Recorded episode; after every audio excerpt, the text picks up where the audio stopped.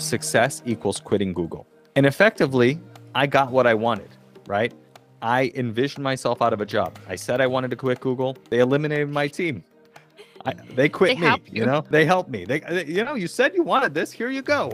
So that was a big real, realization. And then I also use envisioning, as I just described, to get myself out of this situation. And that has been a huge tool for me going forward. Hi, welcome to the original career path, creating your own path rather than chasing the others. So, obviously, today's is a special episode conducted in English. And I would say this is also a special episode because I invited a colleague of mine who I believe have similar goals or journey that I'm experiencing, but yet, of course, a way ahead. So, his name is Adam. He is a Googler based in the States for more than 10 years and also a podcast host with more than 100 episodes. In today's upper half of our conversation, he talked about why he is willing to stay in such corporation for that long, given he has such an entrepreneurial spirit. And he also shared his laid off experience in Google back then. And from there, he realized the importance of envisioning, or in other words, the story that he was trying to tell himself. So, if you're interested in starting something outside of your full time job and trying to clarify the picture that you have in mind, you must listen to this episode and stay tuned for the next one. Without further ado, let's welcome Adam. Sure. So, hi everyone. I'm Adam Coelho. Um, as Janet mentioned, I've been working at Google for the last 12 years, pretty much my whole career. I had a startup before I came to Google. One of the things that really interests me and has always interested me is entrepreneurship and and even still after working at Google having side hustles and things like that. So entrepreneurship is kind of core to who I am and I try to bring that into my work as well at Google. So I'm very involved in the mindfulness community at Google. I've created new workshops and courses that I offer through our G2G program. That's a Googler to Googler program. And yeah, it's just really fun to be able to bring my passion for mindfulness and envisioning and well being into my work, right? Like I get to spend actual time during working hours doing these things, teaching people and uh, kind of developing these skills that I really see as the future for my career. So I can hear that you have such an entrepreneurial spirit and it's hard to keep yourself in a company corporation for that long. So what kept you there? It's a very good question and one that I ask myself quite often, actually. Um, so, initially, I wasn't even looking for a job, right? I was working on my startup. It's called CitySync, is basically like find things to do in your college town and make plans with your friends more easily. And it was one of the early iPhone apps back in 2009. So, I was working on this. My plan was to build it and grow it. So, I wasn't even looking for a job. But a friend of mine, Jocelyn, who also worked in OPG, like both of us, which is a publisher world, AdSense world in Google. Um, she had interned on the OPG team two summers. And she reached out to me through a Facebook message, sent me a message, and said, Adam, hey, hope you're doing well. My team that I was on is hiring. Are you interested in checking it out? And I kind of had in my mind, you know, wasn't looking for a job, but there were two companies that I would work for Google and Apple because it was always my dream to go out to Silicon Valley and work for you know Google or Apple would be thought that would be cool. Never knew how it was going to happen, but and then go and build my own startup. So kind of coming back to your question, I then thought, okay, I'll work two years here at Google, and then I'll go either start my own company or go work for another company, uh, like a startup company, and that was my mindset for a while. I mean, there were multiple times where I almost did that. I almost went to work for a company called Optimizely. It's an A/B Oh. testing company. Um, when they, I think I would have been employee number 57. Um, so very early, but it just, you know, it just didn't work out one thing or for one reason or another. You know, I think as time went on, I started to realize that it's not necessarily what I'm so driven to do, right? I want to create my own products and services and offerings, but I don't necessarily want to go and like build someone else's company. Yeah, mm-hmm. how did you have such realization or what makes you realizing that? Well, you know, we'll probably get into it, but I've had a mm-hmm. couple moments where I like where I almost lost my job at Google because my experimental team that I was on was eliminated. And so in that moment, I had an opportunity to like look around and, and had to find a new job, right? So I was looking internally, I was looking externally. I got a my side hustle client, my first side hustle client, because I was also looking at like, hey, maybe this is the moment where I go and, and start my own thing. And because, you know, I say that I thought I wanted to do this. So it was on my mind all the time. Like I wanted to go and do my own thing. And so I was like waking up at 5 30 a.m., working on that every day. And so I was very much trying to make that happen. But then I got this moment where my job was eliminated and I went out and found this side hustle client and I got him to agree to pay me $10,000 up front. Mm-hmm. And I mm. thought, I've made it. This is it. This is my moment. And I come home and I tell my wife, and she's like, Are you insane? you can't live on $10,000 in San Francisco. Um, and so I kind of realized at that point and kind of look after that, I, I, one thing led to another. I ended up staying at Google and I saw the benefits of that. In this new role, I saw my salary increase tremendously. I saw really the benefits of staying in in this in this job and being able to kind of carve my own path within Google while still earning quite a bit of money and moving me towards financial independence. So, I guess long and short of it is that I'm very grateful to have stayed at Google for so long because, you know, while maybe I could have increased my salary quicker other other ways of jumping from one to another, I was able to grow my salary and and save money and invest money in a way that has set me up quite well without having to take disproportionate risk or really work so hard. Like uh, not really work so hard, but like crush my life basically. Like and so like the realization for me kind of trying to bring this all back together i was it was a meandering story but the realization for me was i don't want to go work twice as hard for half as much at a startup company. For mm. what? The chance to potentially make a lot of money at the end of it with an exit? So like once i realized like wow like no i'm good. I'm on the i'm on the get rich slowly path you know? Like get paid extremely well have great work life balance, incredible flexibility, work with great people. I don't need to blow that up to go and potentially make like a couple million dollars, if best case scenario. So that was a long answer, but hopefully that makes sense. And you might not have the answer at this moment, but do you think your thoughts will change somehow in the future? Yeah. You know, I mentioned that I'm always coming back to this entrepreneurship mm. idea, right? And a big realization that I've had just like in the last couple weeks is that I am an entrepreneur, right? I used to have this mindset of I want to be an entrepreneur. I had this story, I want to be an entrepreneur. I want to be an entrepreneur. And this is, you know, kind of tied with that is this job is preventing me from being an entrepreneur. Right? I've had po- points in my career where I'm like, get me out of here. I got to go. I got to be an entrepreneur. And then I've had points where I'm like, this is great. Like I have what I want, I have what I need, and I can live a great life. So I'm kind of like teetering back and forth mm-hmm. all the time.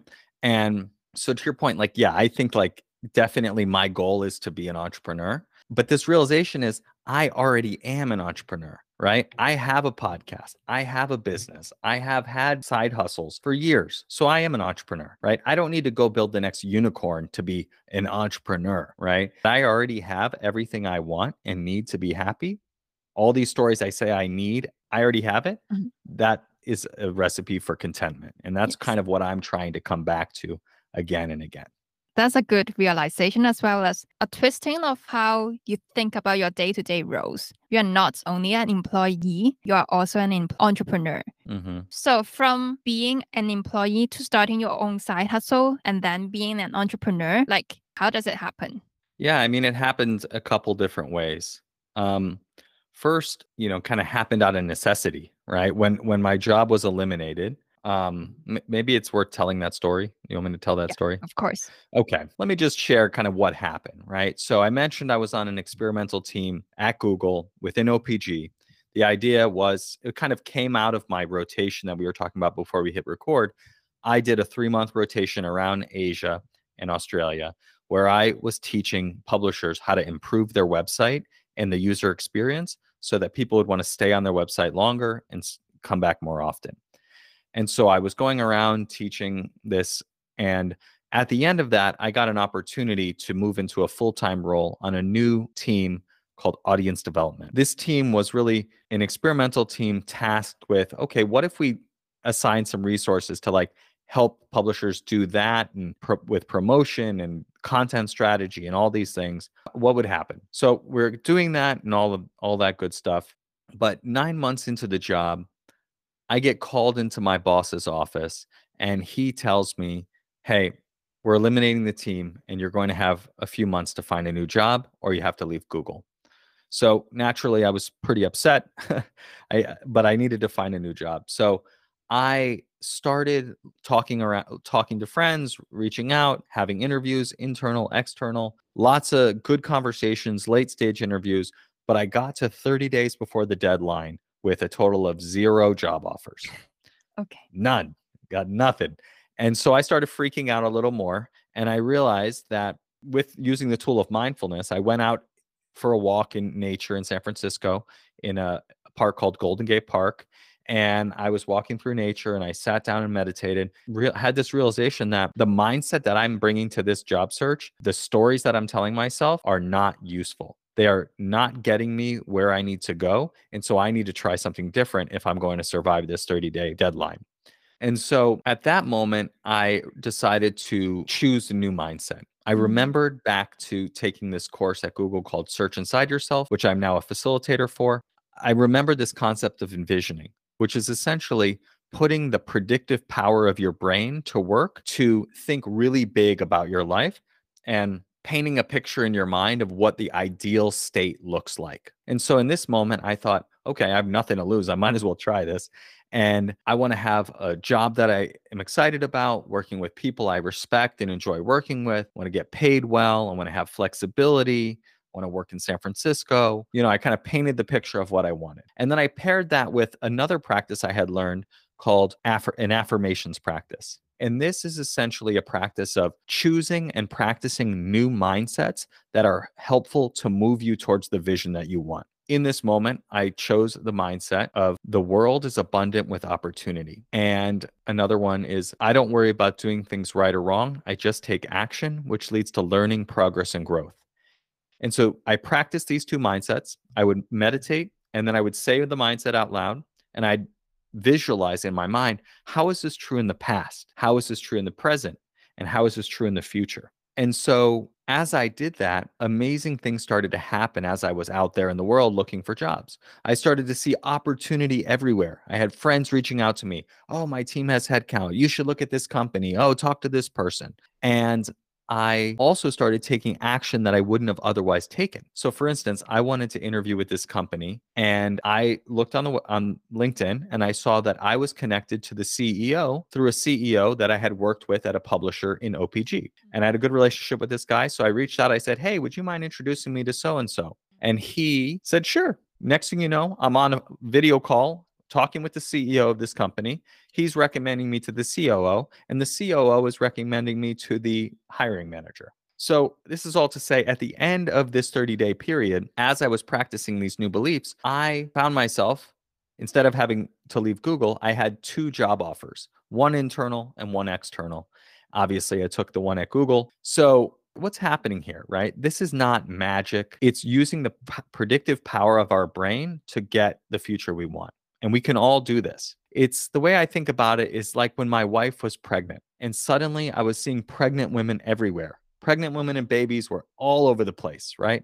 Or if anyone's ever gotten a new car, right? Maybe maybe less people driving around in Hong Kong, but in the US, you know, anytime I'd get a new car, suddenly that car is everywhere, right? It's just and what's going on here it's like not that cars and pregnant women aren't like suddenly everywhere.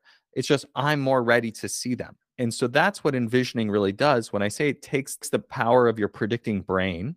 And so the, that's like planting a seed in our mind and then watering that seed. Every time we think it, we're watering that seed, that plant, and that's what grows. Most of the time, we're completely unaware of the stories that we're telling ourselves because we just are busy, right? And our minds are busy. And so, mindfulness really allows us to settle our mind to see more clearly what's going on inside and to start to bring those stories into awareness. And then we can choose if we want those stories or if we want to choose a new story. This was a big pivotal moment in my career and in my life. You know, let's just summarize to say that the stories that I was telling myself were I need to quit Google, I need to be an entrepreneur, and success equals quitting Google. And effectively, I got what I wanted, right? I envisioned myself out of a job. I said I wanted to quit Google. They eliminated my team. I, they quit they me. You. you. know, they helped me. They, they, you know, you said you wanted this. Here you go.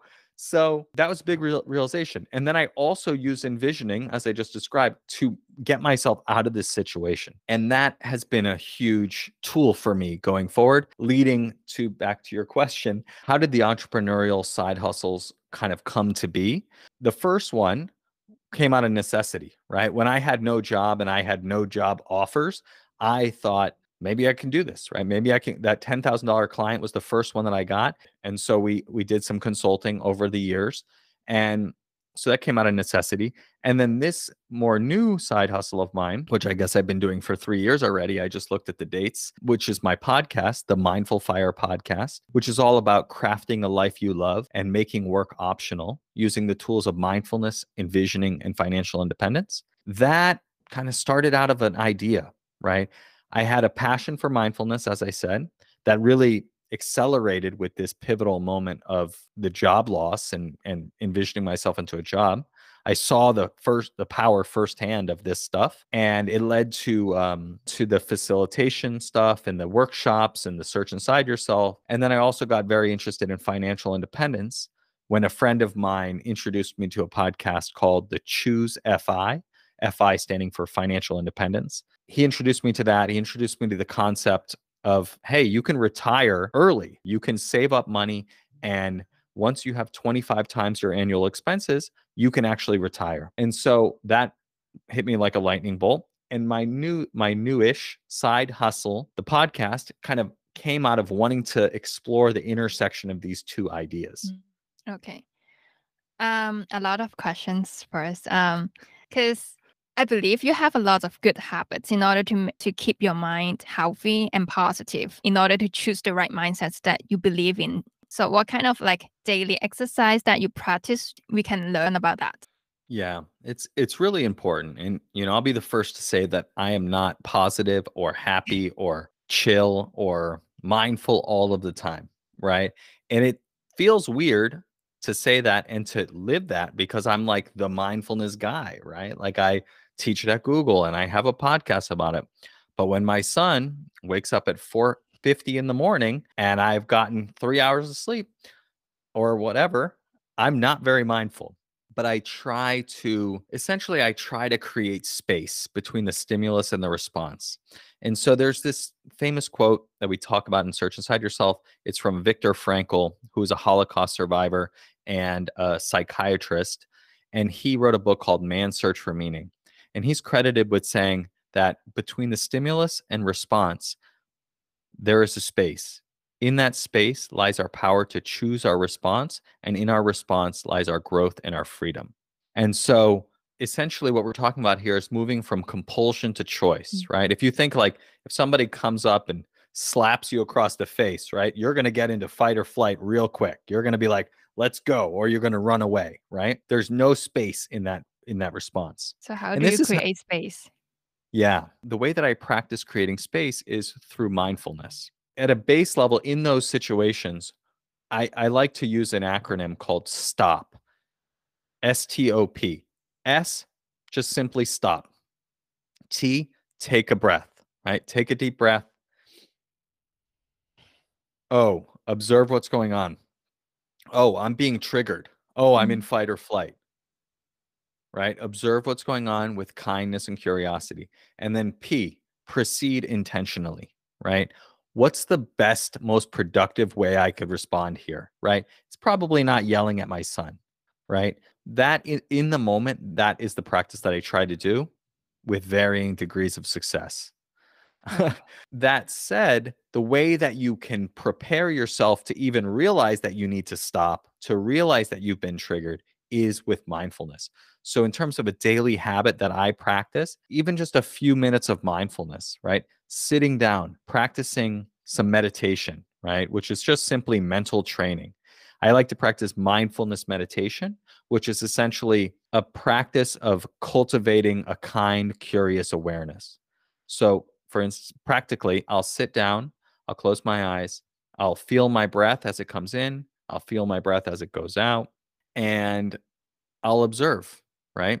And when my mind gets carried away, which it certainly will, because that's what our minds do, they create thoughts. I simply notice with a kind, curious awareness oh, there's that story. Oh, there's that thought again. Okay. And then I gently bring it back to my breath and I start again. Over and over again, I return back to the breath.